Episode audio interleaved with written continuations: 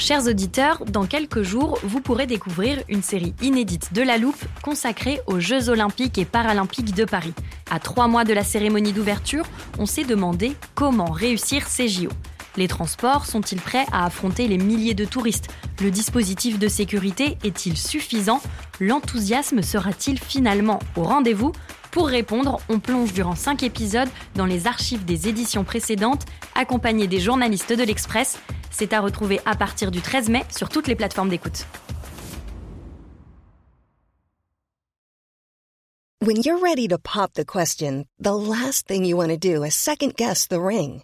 At Bluenile.com, you can design a one-of-a-kind ring with the ease and convenience of shopping online. Choose your diamond and setting. When you find the one, you'll get it delivered right to your door. Go to Bluenile.com and use promo code LISTEN to get $50 off your purchase of $500 or more. That's code LISTEN at Bluenile.com for $50 off your purchase. Bluenile.com code LISTEN.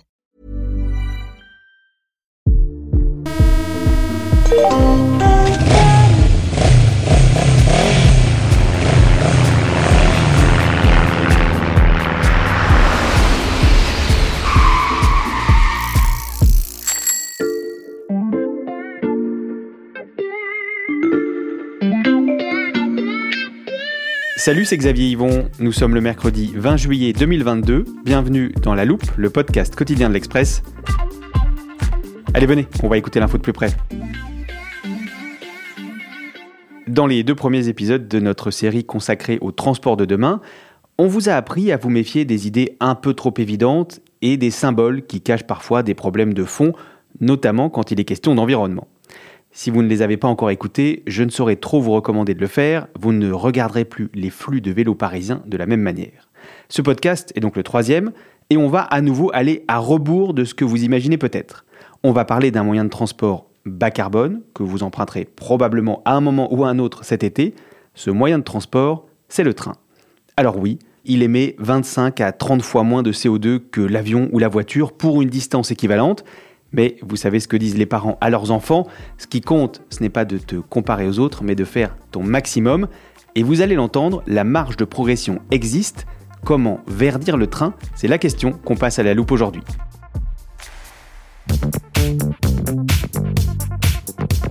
Alors, une petite seconde, je rentre les coordonnées dans le téléporteur.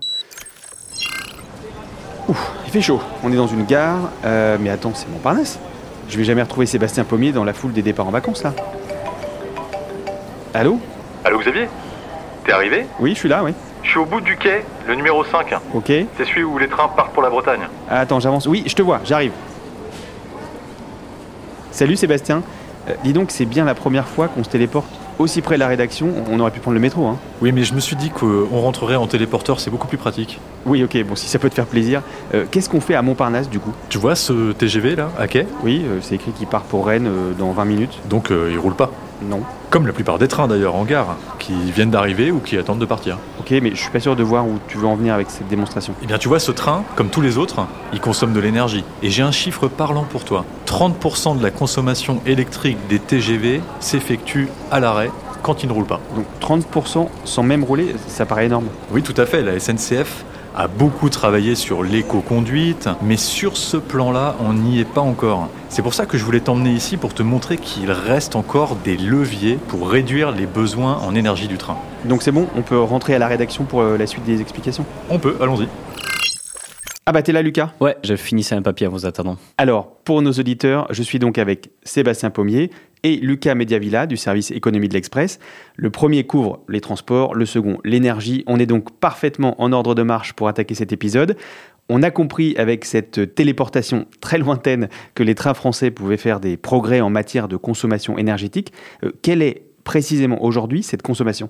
Écoute, la grande majorité des trains, ils fonctionnent à l'électrique. Mhm. C'est plutôt une bonne nouvelle parce que ça pollue moins euh, que le charbon ou le diesel. Il y a encore 20% des locomotives de TER qui tournent au diesel. Et pour faire 100 km, il faut 200 litres de gasoil. Mhm. Donc le premier client d'EDF en France, c'est la SNCF qui pèse à elle seule 10% de la consommation industrielle électrique du pays. Et ça représente pour euh, l'entreprise ferroviaire une facture d'environ 1 milliard d'euros chaque année. Et comment est produite cette électricité consommée aujourd'hui par les trains? Bah, Comme je te l'ai déjà dit dans un précédent épisode, en fait, euh, il est impossible de tracer un électron sur le réseau. Hein. Mhm. Donc, euh, pour euh, calculer finalement le, le poids CO2 de la SNCF, on peut se référer au mix électrique français, qui est largement décarboné grâce au nucléaire, mais aussi aux énergies euh, renouvelables, dont l'hydraulique. Je sais pas si Xavier était très attentif quand tu es dans un train, mais régulièrement, les agents de bord voilà, ne manquent pas de rappeler que le train aujourd'hui est, est le moyen le- de transport le plus décarboné en France. Un Paris-Nice, par exemple, c'est 1,8 kg de CO2 émis. Si tu fais le même trajet en voiture avec, disons, tes deux enfants, tu es à 69 kg par personne. Donc, il y a une Et si c'est avec mes trois enfants, ça fait combien? Je crois que ça doit être autour de 40K, je dirais à peu près ça. Mais je suis pas sûr de mon chiffre là. Machine à calculer. Donc il y a une compétitivité évidente hein, du train sur le plan euh, écologique et, et même plus en France qu'ailleurs. hein. Par exemple, en Allemagne où tu as un mix beaucoup plus carboné parce qu'on va faire tourner voilà, des Mm. centrales à charbon et du lignite et d'ailleurs de plus en plus, hein, ben, ça va être plus émetteur que le transport euh, ferroviaire euh, français. Bah, Le souci pour euh, la SNCF, c'est qu'aujourd'hui, cette part euh, d'énergie renouvelable dans son mix énergétique, alimentant donc les locomotives, qui sont le principal poste de dépense, ce n'est que 0,1% en 2021. La SNCF, en fait, est au tout début de son aventure verte. Donc si je résume, le train français est d'ores et déjà moins polluant que le train allemand, ça c'est une bonne nouvelle. Reste à savoir comment augmenter cette part des énergies renouvelables dans son mix énergétique, et pour ça, la SNCF a un plan.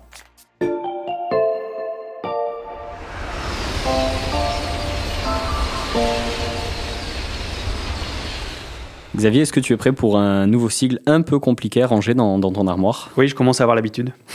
Alors je vais te parler des Green PPA, donc c'est Green Power Purchase Agreements. Green PPA, en effet, ça me dit pas grand-chose. Euh, tu nous expliques? En fait, c'est des contrats qu'on retrouve de plus en plus dans le financement durable. En gros, c'est un contrat qui est signé euh, entre un opérateur de service public ou une entreprise quelconque. On prend ici, voilà, l'exemple de la SNCF et un producteur d'énergie renouvelable, comme EDF, Mhm. mais il y en a d'autres.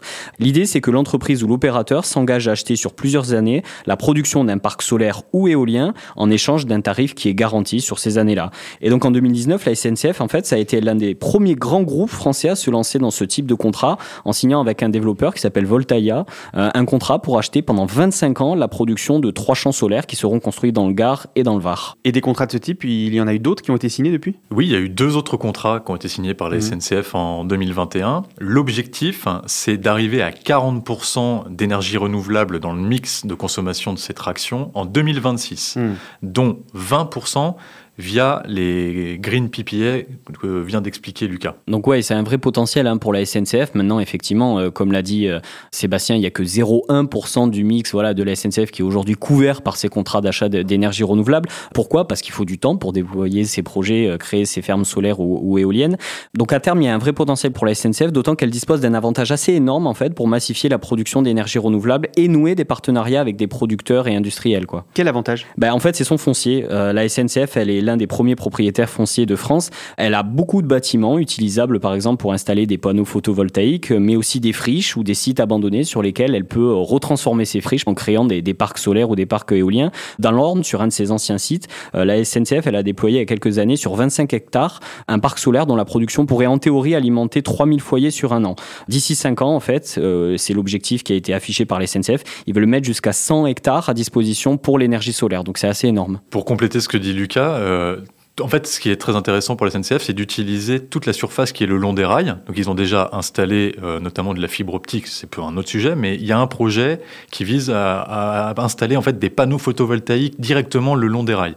Donc, c'est encore euh, expérimental, mais le foncier, euh, comme le dit Lucas, c'est vraiment euh, quelque chose de très important pour la SNCF. Et ça, Sébastien, ce serait un atout, pas seulement pour des raisons écologiques, mais aussi parce que les prix de l'énergie sont très fluctuants en ce moment. Tout à fait, la SNCF, elle est victime de ce double effet, guerre en Ukraine, inflation, qui pèse énormément en fait sur euh, sa facture énergétique. Il faut savoir qu'elle, comme tous ces grands industriels, elle achète son énergie à l'avance. Mhm. Et pour l'année 2023, il lui manque encore à peu près 20% d'achats euh, d'énergie. Le souci, c'est que ces achats dits spot, c'est-à-dire de court terme, ils sont très impactés par euh, les effets de la guerre et de l'inflation, et donc les cours ont fortement augmenté. Mhm. Juste pour te donner un point de comparaison, euh, les achats spot en 2022, c'est quelques dizaines de millions d'euros.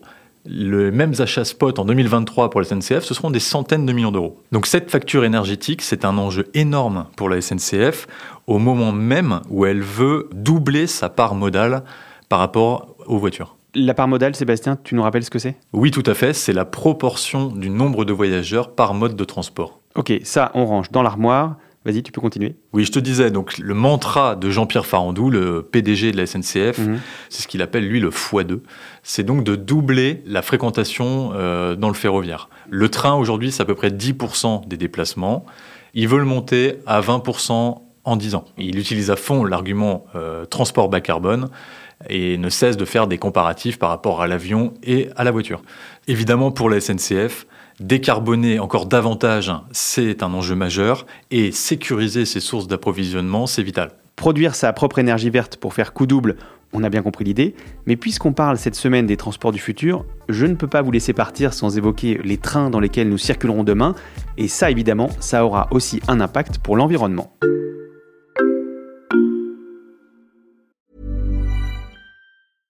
Hiring for your small business? If you're not looking for professionals on LinkedIn, you're looking in the wrong place. That's like looking for your car keys in a fish tank.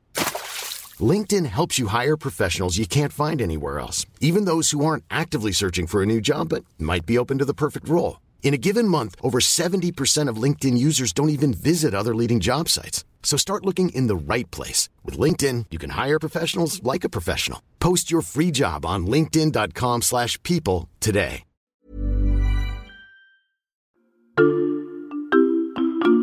Je sais que tu l'apprécies Sébastien, mais on ne va pas reprendre le téléporteur pour Montparnasse. Euh, De mémoire, pour nos auditeurs, je décris les TGV qu'on y a vus. Ils étaient exactement comme ceux qu'on prend pour partir en vacances, à un ou deux étages, pas spécialement modernes.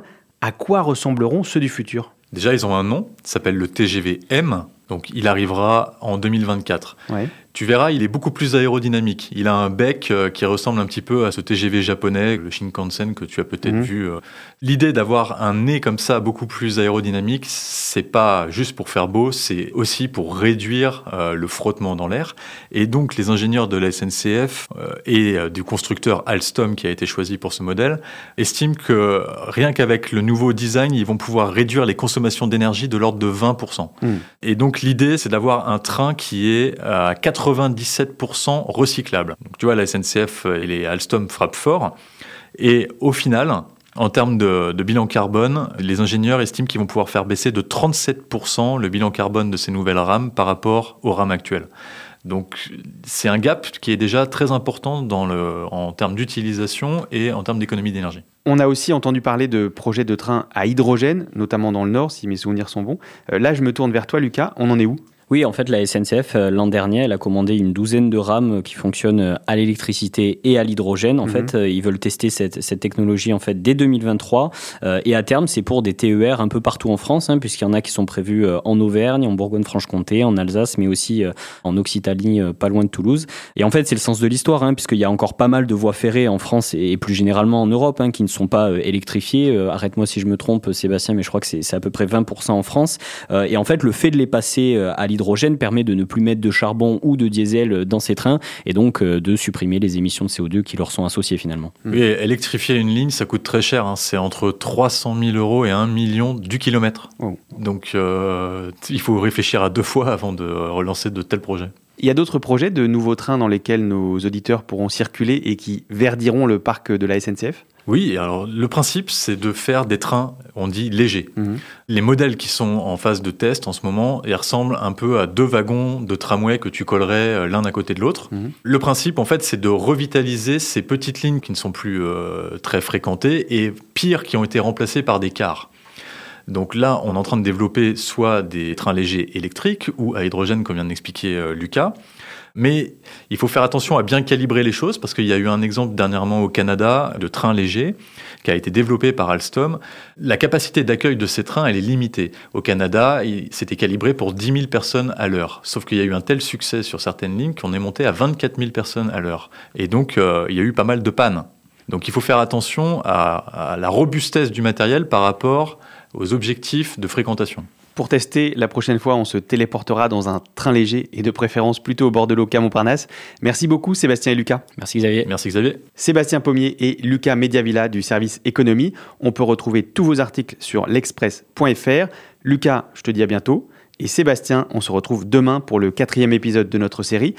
Alors là, je m'adresse à nos auditeurs, ne le ratez sous aucun prétexte, on va vous présenter le taxi volant qui passera au-dessus de nos têtes d'ici quelques années seulement, alors pensez à vous abonner à la loupe sur votre plateforme d'écoute, par exemple Deezer, Apple Podcast ou Podcast Addict, vous pouvez nous laisser des commentaires, nous mettre des étoiles ou nous écrire à la loupe at l'express.fr. Cet épisode a été fabriqué avec Margot Lanuzel, Jules Cro et Mathias Pengili.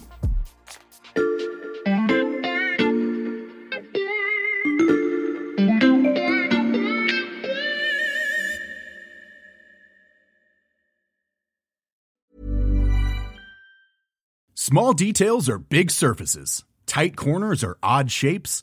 Flat, rounded, textured, or tall. Whatever your next project, there's a spray paint pattern that's just right. Because Rust new Custom Spray 5 in 1 gives you control with five different spray patterns. So you can tackle nooks, crannies, edges, and curves without worrying about drips, runs, uneven coverage, or anything else. Custom Spray 5 in 1. Only from Rust Want flexibility? Take yoga. Want flexibility with your health insurance? Check out United Healthcare Insurance Plans. Underwritten by Golden Rule Insurance Company, they offer flexible, budget friendly medical, dental, and vision coverage that may be right for you. More at uh1.com.